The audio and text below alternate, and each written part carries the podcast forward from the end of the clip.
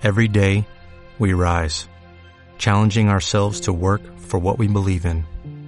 At U.S. Border Patrol, protecting our borders is more than a job, it's a calling. Agents answer the call, working together to keep our country and communities safe. If you are ready for a new mission, join U.S. Border Patrol and go beyond. Learn more at cbp.gov/careers.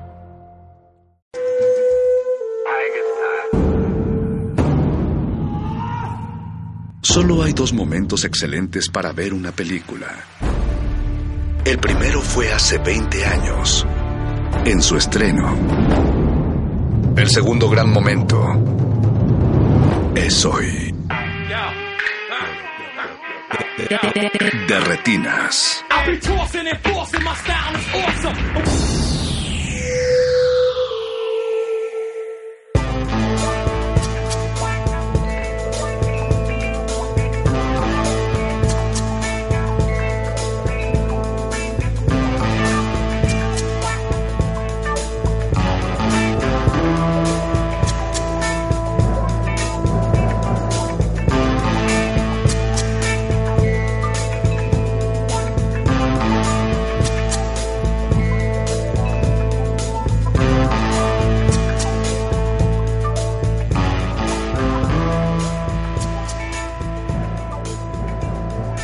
Bienvenidos a Resistencia Modulada, este es el 96.1 FM de Radio. Disculpen, me agarró la lluvia antes de llegar. Mi nombre es Rafael Paz y están en Derretinas. Les damos la bienvenida a su cabina cinematográfica como todos los martes. Aquí a mi derecha está Jorge Javier Negrete. ¿Qué tal, Rafa? Buenas noches. A su derecha está Alberto Acuña Navarijo. ¿Cómo estás, Rafa? Buenas noches. Y a su derecha está Mario de la Serna.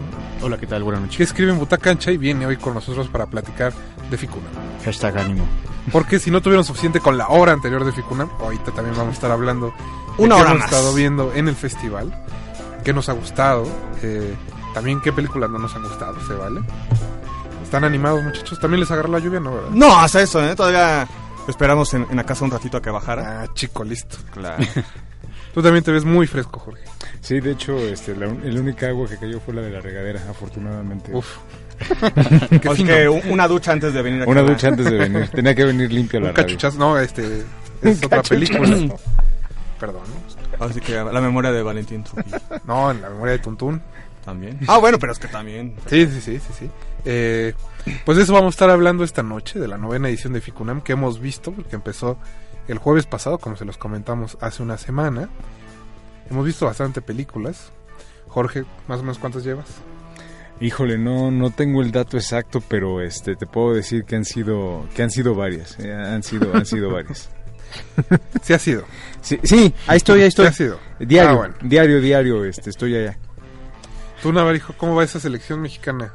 Este año, habrá que decir que, que falló la selección mexicana. Uh, Pero, en, en su lugar, pues la competencia internacional. Por lo menos hice el balance. Porque así de mexicanas, ya comentaremos al ratito, pero pues sí nada, he visto eh, un par, nada más. Pero ¿qué les parece si antes de sumergirnos en el mundo del Festival Internacional de Cine de la UNAM, hablamos de publicaciones y en especial de un libro que se llama Memoria Fílmica, 1983-1984, Muy bien. coordinado por Guillermo Baidovitis, que lo tenemos en la línea. Guillermo, buenas noches. Hola, buenas noches. ¿Cómo estás? Eh, bien, muy bien. Mira, yo yo no coordiné este, Ah. exactamente el, el libro, lo coordinó Leonardo García Sau y Eduardo de la Vega Alfaro. Ah, una Pero eh, sí, desde, digamos, desde mi responsabilidad en la Cineteca Nacional, que me corresponde esta parte de las publicaciones, Ujú. y eh, pues me tocó pues trabajar el, el libro para, para que saliera impreso. Pues cuéntanos un poco del proyecto. Tengo entendido que pues el libro busca eh, dar luz a uno de los años más, pues, hasta cierto punto, olvidados del cine mexicano. olvidado pero con, con sus películas de mérito. Mira, eh, se trata de, de eh, eh, en realidad de una obra, la memoria fílmica, que eh, mexicana que retoma el camino que inició la historia documental del cine mexicano de Eduardo, de, de Emilio García Riera y que después fue continuada como historia de la producción mexicana por Eduardo de la Vega Alfaro. Ahora es un equipo más grande de investigadores, de críticos, eh, que han colaborado en este volumen del año 80, que corresponde al año 83-84. Se trata de hacer un censo eh, de toda la producción de largometrajes de, de, cada año y es un censo, digamos, detallado en donde no solo se da la información técnica correspondiente a quienes hicieron la película, sino también se da una extensa sinopsis, no una sinopsis promocional, sino una sinopsis que relata lo que pasa en la película de inicio a final y luego hay un comentario crítico, una apreciación, una valoración, una contextualización de la película dentro de, su momento histórico, digamos, ¿no?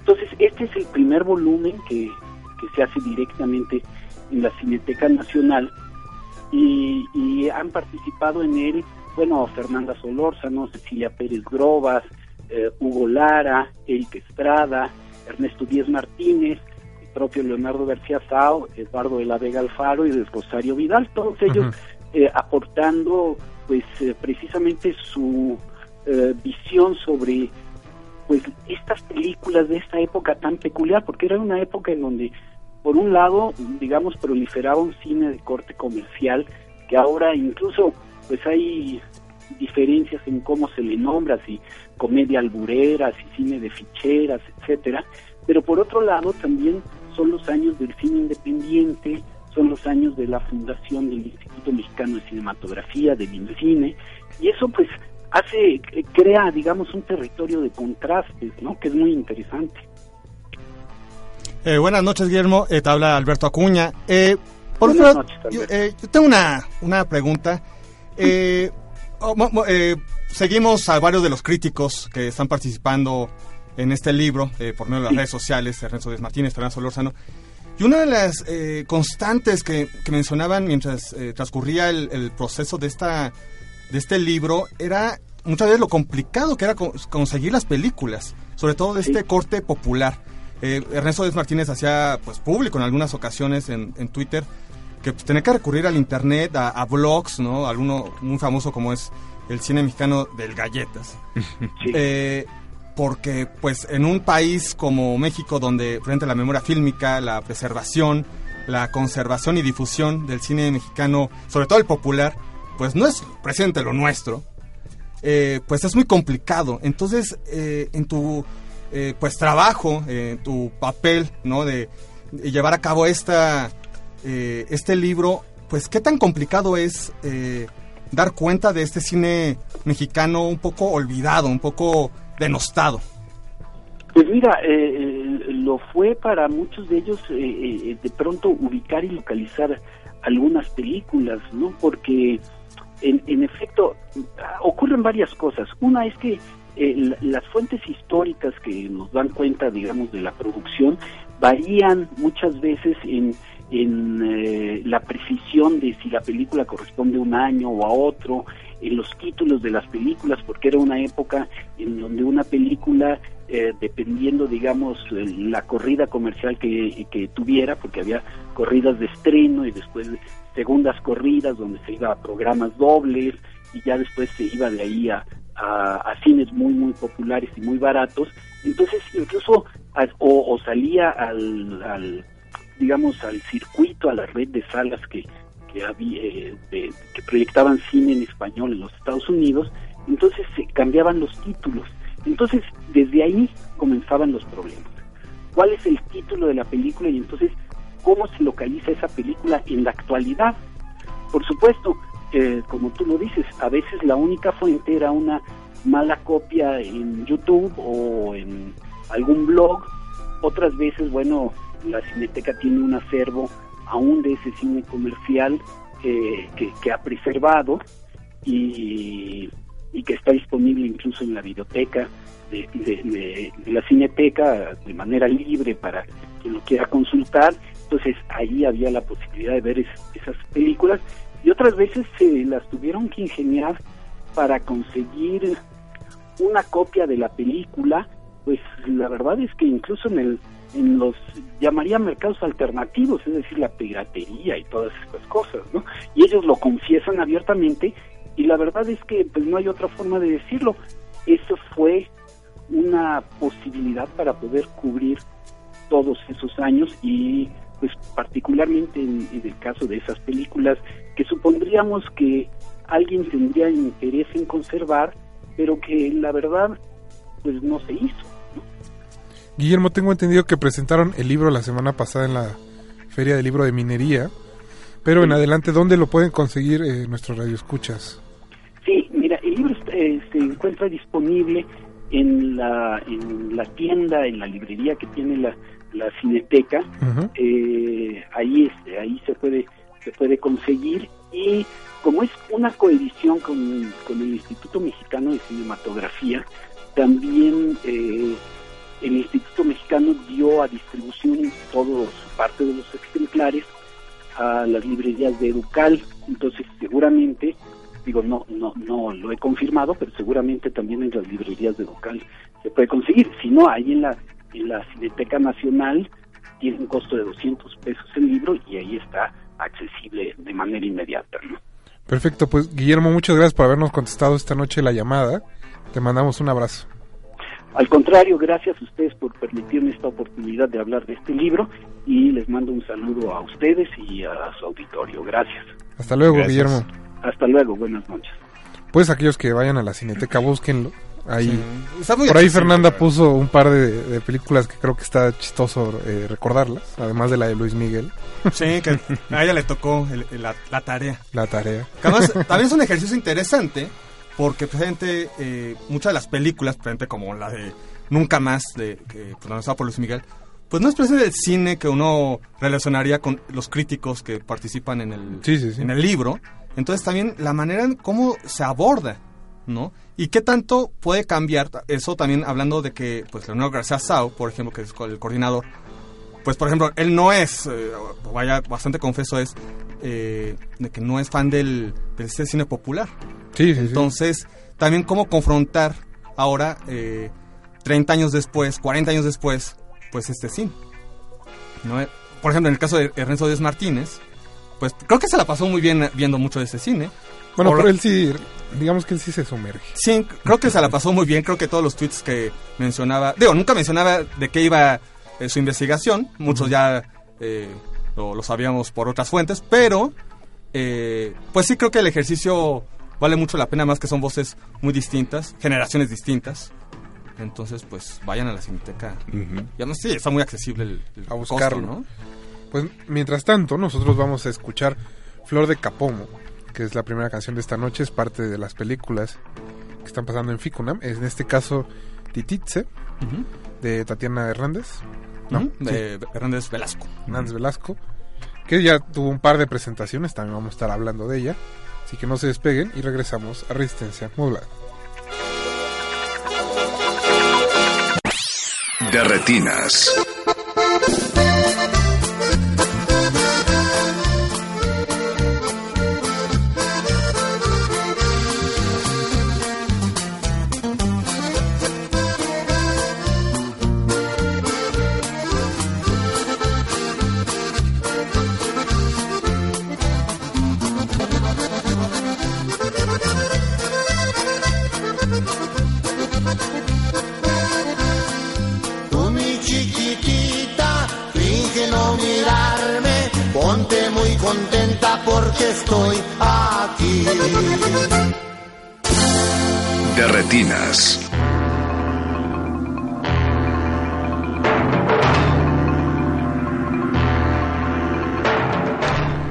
Y estamos de vuelta en Resistencia Modulada en Radio UNAM en el 96.1 de FM. Acabamos de escuchar a los cadetes de Linares con Flor de Capomo. Les decíamos que viene en el documental Tititze, una de las películas mexicanas que se están proyectando en la novena edición de Ficunam. También le queremos agradecer a todos los que nos están escuchando, a Gina Cobos, que la hemos estado viendo todos los días en Ficunam, Que muy activa, ¿eh? muy activa. Ca- Cada año, eh, así que la primera que está ahí. También eh, Leslie Solís que nos está escuchando, Pablo Extinto ya nos puso ahí que parecemos los tres huastecos. No sé si sea bueno o malo. Depende de qué tanto bien te caiga este O depende Pedro de cuál de los Infante. tres huastecos Sí, seas. también. Yo tienes cara como de sacerdote, Jorge. Sí, me Sí. lo han dicho, me lo han dicho. Y no me da pena, ¿eh? No, no, no, No, no, qué bueno. no me da pena. Abraza ese lado oscuro. Mientras que no te toque mantequilla, todo está bueno. Sí, mientras que no. Pero bueno, como les decíamos al inicio, vamos a estar hablando de las películas que hemos visto en esta novena edición de Ficunam. Ya es, hoy fue el sexto día. Se está yendo muy Se fue el rápido. ya mañana es la premiación, entonces eh, se ha ido bastante rápido el festival. Ok. Y no sé, chicos, ¿quién quiera empezar? Quizá nuestro invitado. Pues sí, para eso Por lo favor, traje. Oye, Mario, ¿cómo estás? viene. Que te conozca la gente sin pena. Es la primera vez que vienes, sí, cierto. Digo, para aquellos que no lo saben, Mario fue finalista del tercer concurso de crítica de la Segundo. Cineteca, del segundo, perdón. Y escribe para Butacancha y otras publicaciones. Sí, bueno, buenas noches. Eh, de algo que me, me entusiasmó de sobremanera es la, la película que acabamos de ver ahorita, que fue puede la dialéctica romper los ladrillos, que es una es un montaje sumamente interesante de en los 70 de mm, una película de artes marciales que fue fue prácticamente, nos lo dijo el director hace rato en, una- en un QA, que fue, se la trajo de China, así como, bueno, este ya no lo necesitan, yo me lo llevo.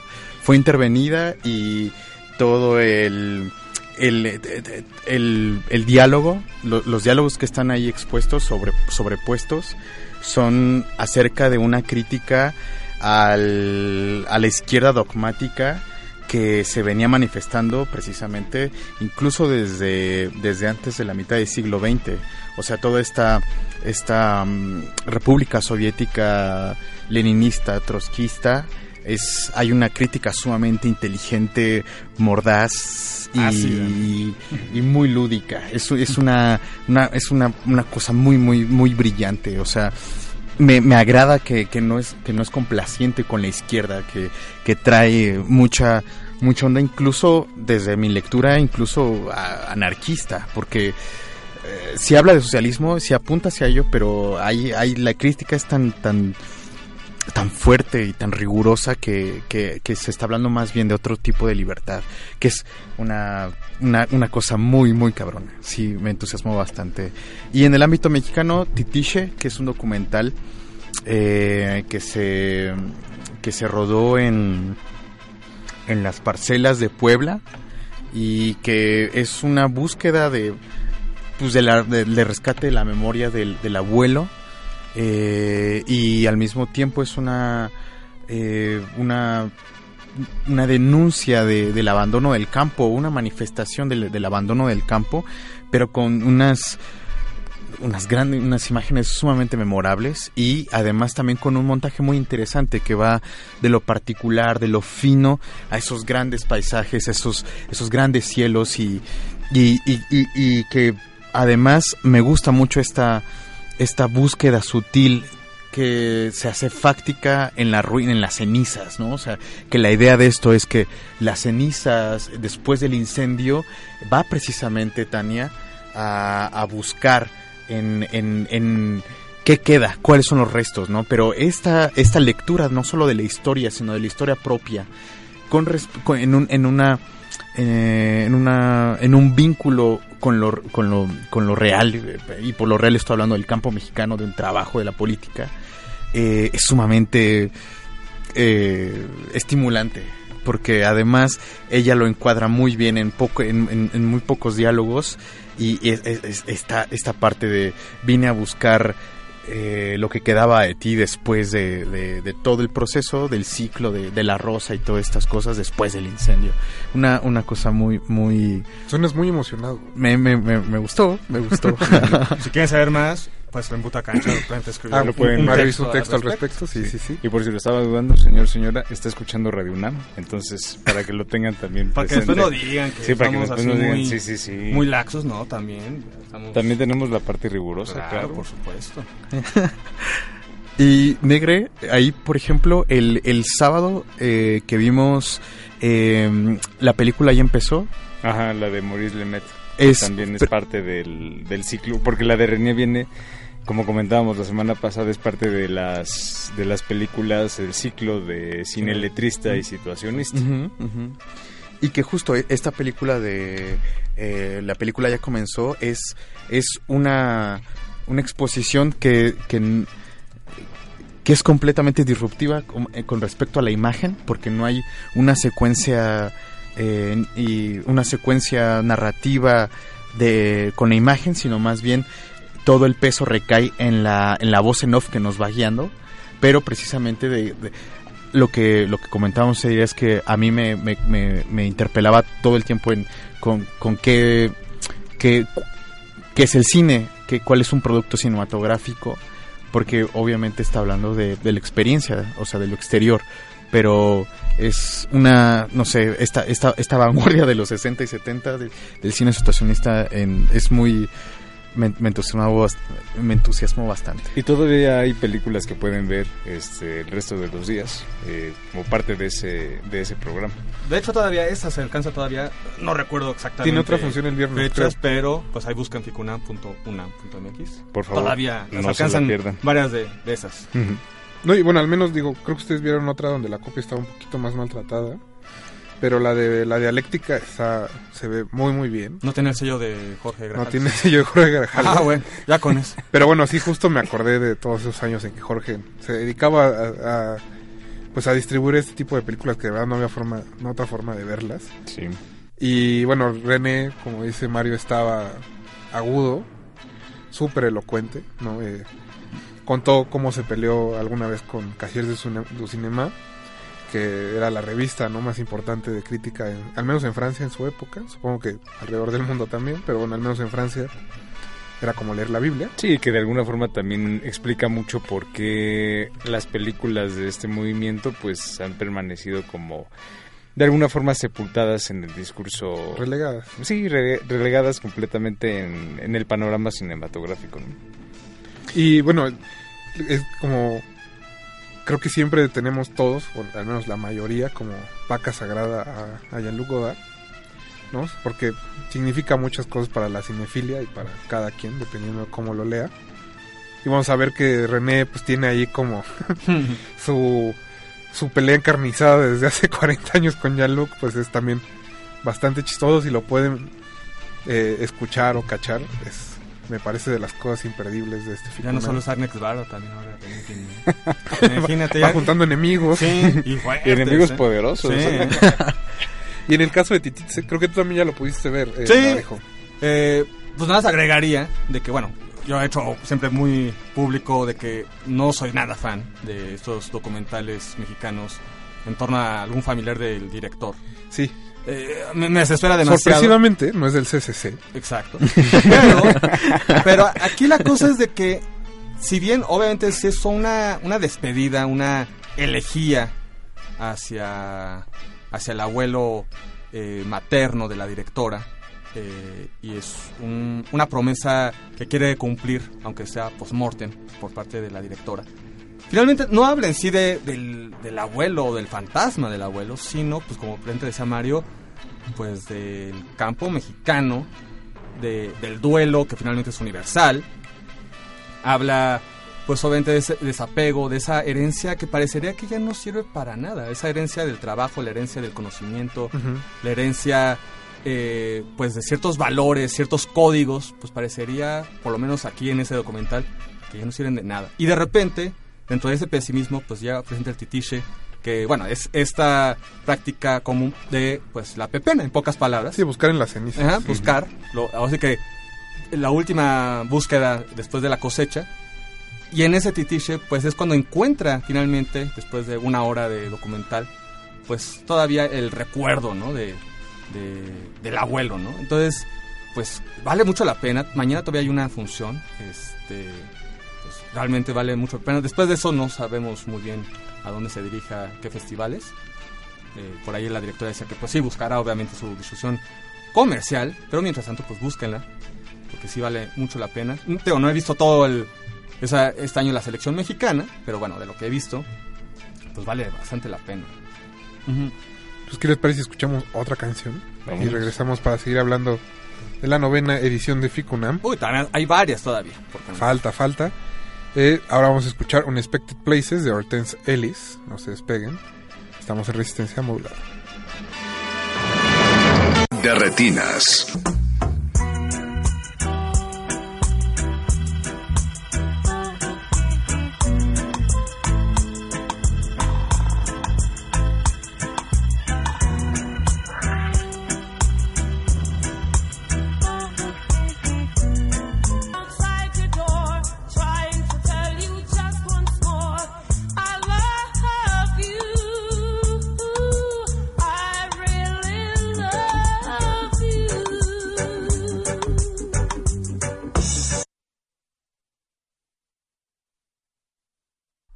Ya estamos de vuelta en el 96.1. Muchas gracias por estarnos escuchando. Esa fue Hortense Ellis con Unexpected Places.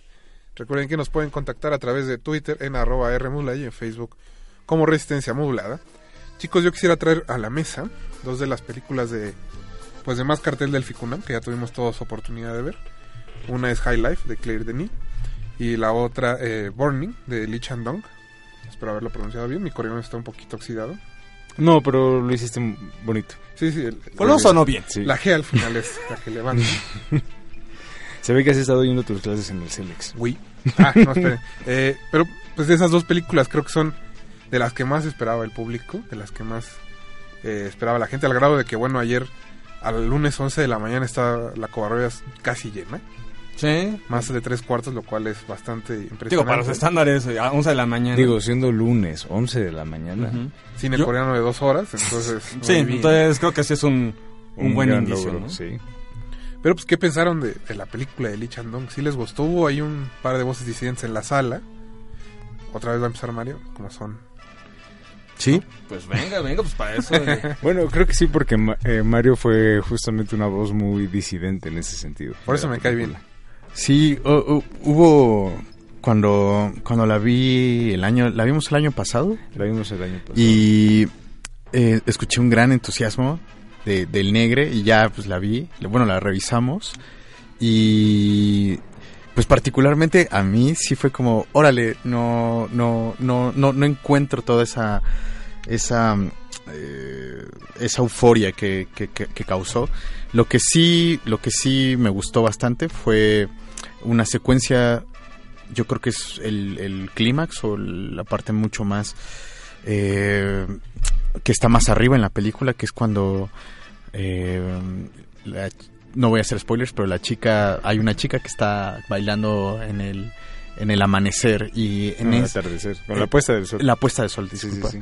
Y justo, es, es también una especie de, eh, de preámbulo, de, ah, de anticipación, esa, la, la puesta de sol, ¿no? Y además con este éxtasis, pero contenido. Creo que es que por ahí va mucho, mucho de la estética y de la intención de la película, esta contención de la... de- que se expone plásticamente muy bien en esta secuencia. Eso y la parte de del aburrimiento fue creo que es una, una, una un, un concepto que creo que estaría que se comienza a explorar en el cine pero además mucho más de manera más incisiva pero eh, normal no no soy un gran entusiasta ¿Tú, Navarijo? mm, curiosamente, eh, me gustó, pero no creo que sea esta gran obra que se mencionaba desde el año pasado. Tampoco es ni siquiera la gran obra de Lee Chandong. O sea, considerando que, por ejemplo, ahí está eh, poesía, está Peppermint Candy, pues bueno, esta sí es un poco menor. Eh, ayer, justo en la noche, eh, enco- o- entre, la- entre los libros, eh, hay que tengo este, arrumbados, eh, me encontré presente el cuento eh, original, donde está basado eh, Burning, que es este de Murakami. Es una compilación de cuentos que escribió en los ochentas. Eh, y bueno, es una adaptación bastante fiel, Sí. Ba- bastante fiel, pero para bien y para mal, ¿no? Porque tampoco es que sea un gran cuento, es un cuento muy ambiguo. Que de hecho creo que esa es como su característica principal, ¿no? Yo lo leía en la mañana y sí, ¿no? Donde Lee Chandong se pone súper como literal, digamos. Eh, Murakami te da espacio para que, ahora sí que para deambular en ese aburrimiento que dice Mario del personaje principal y en lo que realmente sucede con el triángulo amoroso. Sí, eh, digo, aquí más bien en el caso de la, del cuento, eh, el personaje femenino toma otro rumbo, ¿no? Eh, creo que coincido algún tuit que, que escribías ayer pues siempre como esa incertidumbre, ¿no? Que existe durante toda la película, eso me interesa, me, me gusta. Eh, pero aún así, también un poco la ambigüedad tampoco, de- después de dos horas tampoco me satisface del todo, ¿no? Hay algunas secuencias presentes, como mencionas, eh, del atardecer, eh, que están muy bien resueltas, presente la búsqueda de los, de los graneros, o bueno, de estos invernaderos, ¿no?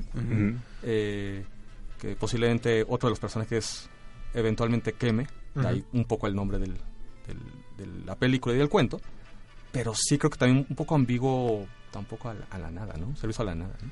A mí me gusta mucho la construcción, justo eh, como lo comentábamos ayer y lo- como es que lo ponía en un tweet, eh, que parece que es una película que se construye en la base de, como en la, en- en la ansiedad del aburrimiento que Mario menciona y con cositas muy sutiles, ¿no? Es, es, es un misterio que nunca te dicen que es un misterio. ¿no? O sea, nunca hay algo, digamos que no hay un cuchillo con sangre, ¿no? O sea, Sí, no, no, es la- no son las claves del thriller, por ejemplo. ajá, no, que no, no hay...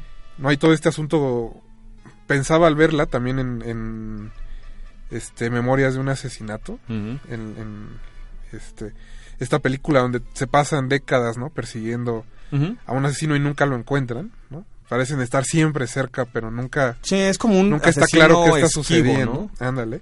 Entonces sentí que este era como lo inverso de eso no si allá te estaban mostrando como todas las claves de lo que está sucediendo pero nunca no quién era digamos el hacedor del mal aquí Lee Chandong hace exactamente lo contrario no nunca te voy a decir qué está pasando exactamente te voy a poner ahí cositas no detalles si pones atención pues va- los vas a cachar y si no pues al final te lo pongo literal, ¿no? Que ahí es justo donde la película a mí me pierde un poco, ese Ujú. final muy coreano, eh, Sí, Muy inclusive, que tiende a lo inclusive se traiciona a, a sí Sí. misma, ¿no? pero creo que es porque es parte de la tradición cinematográfica de Corea del Sur, eh, Sí, la que resolución tienden es a hacer eso, o sea, es, es un final como de Changuk Park, eh. O, o de John Bon Ho, por ejemplo. Sí, de Eh, toda esa escuela que dejaron ellos, ¿no? Ajá. Y justo creo que la película no construye hacia ahí, que termine como en ese punto, me, me, me molesta un poco. Pero fuera de eso, me, me gusta bastante. No sé, tú, Jorge, ¿qué opinas? Yo, yo creo que simplemente la, la cuestión como del, del cuento y la cuestión como de la trama, eh, más que nada es como un... es simplemente un detonante, digamos, es como la... eh, pues ahora sí que la chispa que de alguna forma detona como lo que Lee Chandong pretende construir, que sabemos que su cine tiene una fuerte beta como muy literaria.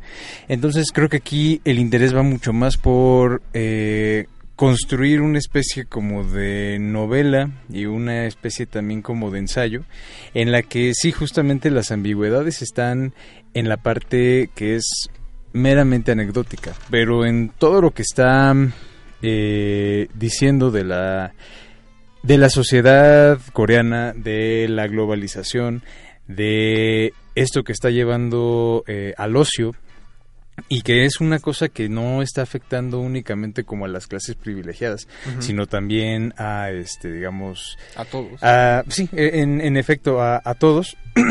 Eh, creo que ahí es donde está como la gran virtud de la película. Como dices, está justamente como en la construcción. Pero creo que la, el cuento es simplemente como un, un punto de partida. Y no es como lo más... eh, creo que es lo que menos le interesa como a Lee Chang-dong.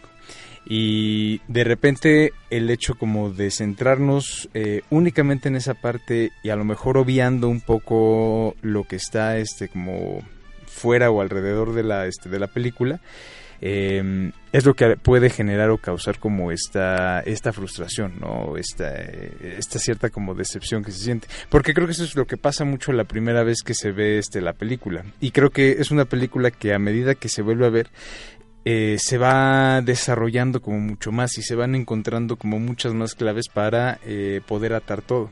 La primera vez que la vi, a mí la anécdota, yo también me quedé mucho con la parte como meramente anecdótica de lo que la película está este, pues narrando o contando. Y aún así me pareció como satisfactoria, pero la segunda vez eh, que la vi, hubo muchísimas cosas que me hicieron como mucho más sentido y que permitieron como integrar eh, y entender que la parte anecdótica era simplemente como un pretexto para poder explorar todo eso. Porque cómo es que de un cuento eh, tan breve, de un, de un cuento corto, se haga una película de dos horas y media. Sí, son tres cuartillas. Exacto. Y entonces, ¿cómo es que de ese relato tan breve se construye algo de alguna forma como tan grande? Y eso tiene que ver con la construcción literaria, que Lee Chang-dong es uno de los pocos cineastas que tiene esta capacidad como de, eh, de escribir o de generar como obras literarias dentro del medio cinematográfico. Sí, de transformar la escritura en imagen. Exacto. Qué bonito. bonito. Ay, qué bonito. Pero bueno, aprovechando, Se nota que son críticos de cine. a veces, Mira, meñica arriba. Muy bien. a mí me gusta mucho cómo este usa el actor de The Walking Dead, Ah, qué bárbaro. este Steven Ben- Yeun. Steven Young, que se llama Ben en la película, perdón. Eh, porque creo que, o sea, al introducir a alguien conocido por hacer precisamente Walking Dead ¿no? en la tele gringa, ya, hay, ya de entrada hay un elemento de extrañeza dentro de esta película coreana que pretende ser, como dices, extremadamente literaria, ¿no? Ya, ya te está anunciando que hay algo ahí que, que no cuadra. Y, y coreana, o sea, me refiero en un, en todo, o sea, es como un elemento ajeno. Ajá. Y, y sí, además, bien disruptivo, porque también no es que, o sea, en, en The Walking Dead es un sujeto que se vuelve incluso valiente y de muy para adelante, Sí, sí, sí. y aquí permanece, digamos que, o sea, justo en la serie es como el, el último, como de los últimos estandartes de humanidad que hay dentro del grupo de que los va persiguiendo los zombies. Y ya, bueno, el presentarlo aquí, eh, ahí hay, hay una disonancia que creo que Lee Chandong aprovecha bastante bien. Digo, desde el, desde el casting, desde la decisión de ponerlo a él y que es como la única estrella internacionalmente reconocible y que es el personaje eh, viene a romper un poco menos el- el es el esquema. personaje menos empático pero al mismo tiempo el más atractivo de, de los tres o sea, es como que resulta ahí una un contraste que creo que a muchos espectadores la van a poder disfrutar afortunadamente nuestros amigos de Interior 13 saludos a Mare La van a estrenar en unos- Aranza, unas semanas. la van a estrenar en unas semanas entonces estén muy al pendiente búsquenla por favor Por lo menos eh, ya sabemos que está en Cineteca está en el Tonalá. No sé si ha- habrá otras salas, me supongo que sí. Ya les informaremos aquí al aire. Sí, que nos digan ahí. Vamos a escuchar otro poco más de música y regresamos a platicar así de High Life antes de que se acabe el programa porque se está yendo. Toca el turno de Try a Little Tenderness, el clásico de Otis Redding. Así que no se despeguen, regresamos. se nos quema el programa De retinas.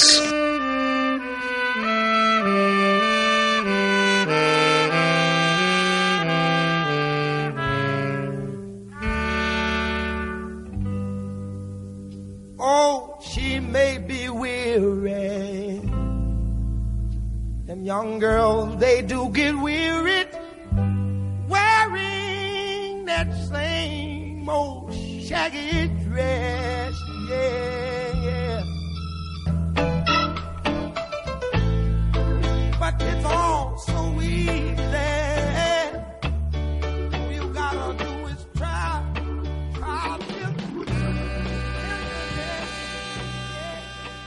De retinas.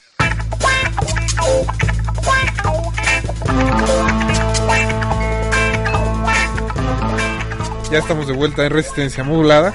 Es el último bloque, chicos, y pues, se nos van a quedar muchas películas por ahí eh, perdidas. Vimos Presente Perfecto, Fausto, La crónica de Ana Magdalena Bach, la nueva de Bruno Dumont, muy, divertido el asunto. Classical Period de Ted Fent, Ah. una gran película. Tarde para... Muy Demasiado tarde para, tarde para morir joven, Tierra, la tierra prometida. La Flor, Bueno, todavía la pueden ver en la vamos a ver. Pero pues queríamos ¿no? terminar hablando, como les decíamos, de High Life, la película más reciente de Claire Denis, que fue la que abrió el festival.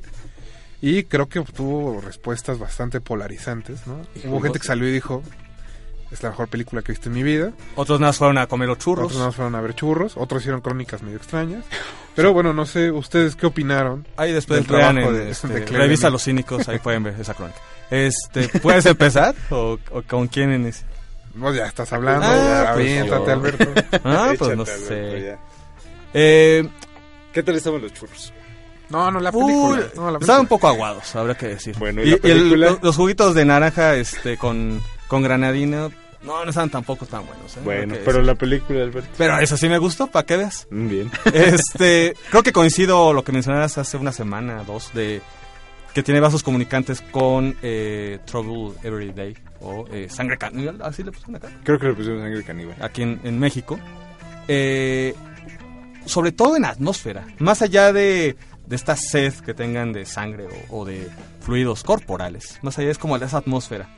Eh, malvibrosa todo el tiempo. Eso a mí me, me gusta mucho. Que construye muy bien y sabe construirlo. Como los bastardos, ¿no? Los bastardos. También, híjole. Esa, toda esa secuencia eh, eh, musicalizada por los Cindersticks, bueno, todo el soundtrack es de ellos, pero esta secuencia final, este, se emparenta también mucho con esa otra película en frente también a, eh, uno la atmósfera y dos frente a esas ambigüedades, ¿no? Eh, de, los de los personajes y de lo que quieren y de lo que desean. A mí me, pues creo que fue una buena elección para abrir este este año del Ficuna. apetito. Ujú. Mario.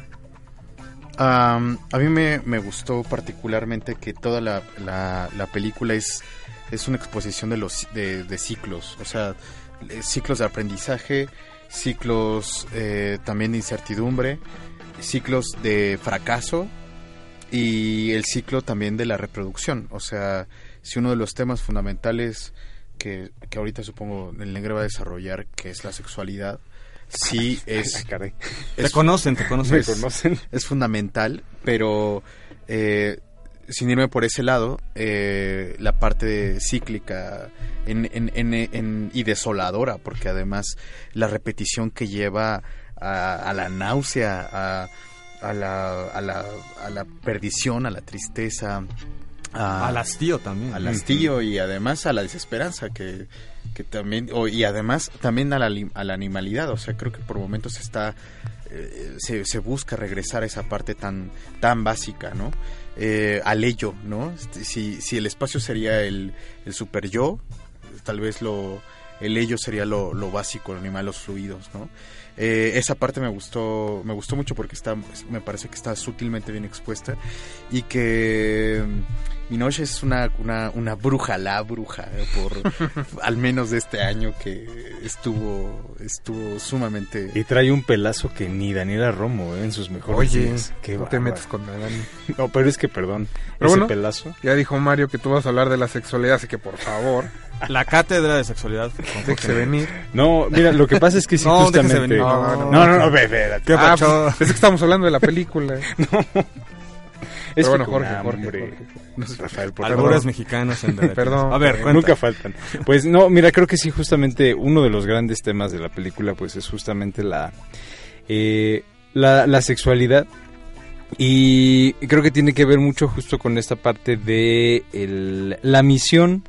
Eh, básicamente del, eh, de la película es van a un eh, van a un agujero negro para tratar de extraer energía y poder enviarla como a la tierra y que eso se, se convierta.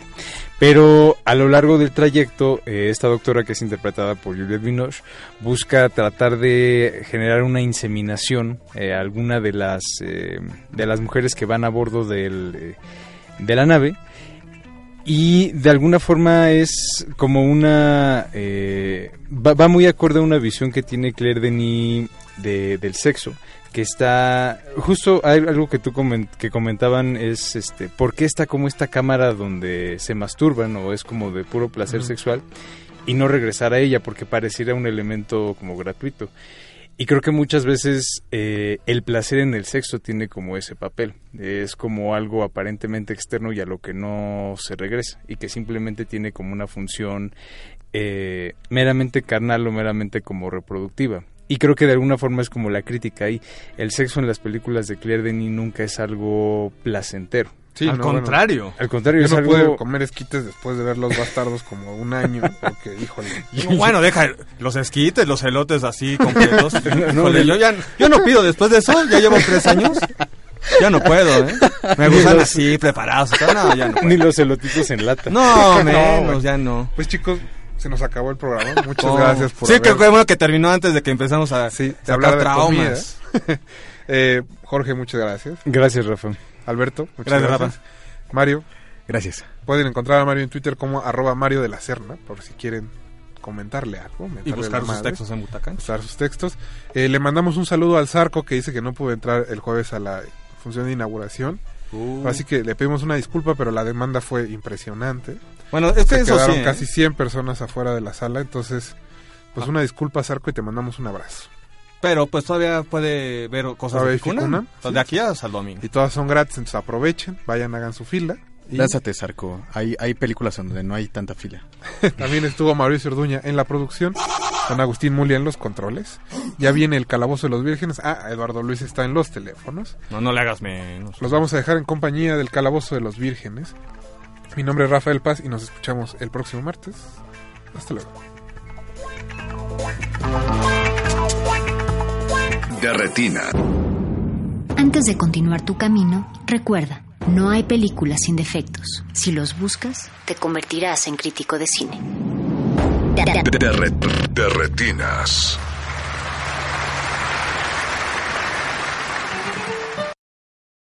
Every day, we rise, challenging ourselves to work for what we believe in. At U.S. Border Patrol, protecting our borders is more than a job, it's a calling. Agents answer the call, working together to keep our country and communities safe. If you're ready for a new mission, join U.S. Border Patrol and go beyond. Learn more at cbp.gov/careers.